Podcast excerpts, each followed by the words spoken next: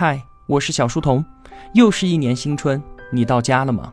催促我们回家的，或许是父母的期盼，或许是爱人和孩子们的守候，又或许这无需任何的理由，只因为它叫做家，那个永远吵吵闹闹，却永远不会将我们拒之门外的地方。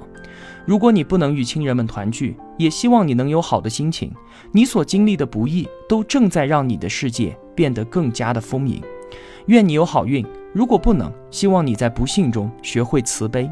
愿你能被更多的人所疼爱。如果没有，希望你会在寂寞中学会宽容。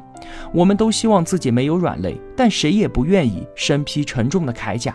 所以，我们永远那么小心谨慎，也永远那么的热情洋溢。祝愿你我在新的一年里能够变得睿智、平静、果敢、骄傲，也永远这般温柔。祝你二零一八新春快乐！我们继续一路相伴，好吗？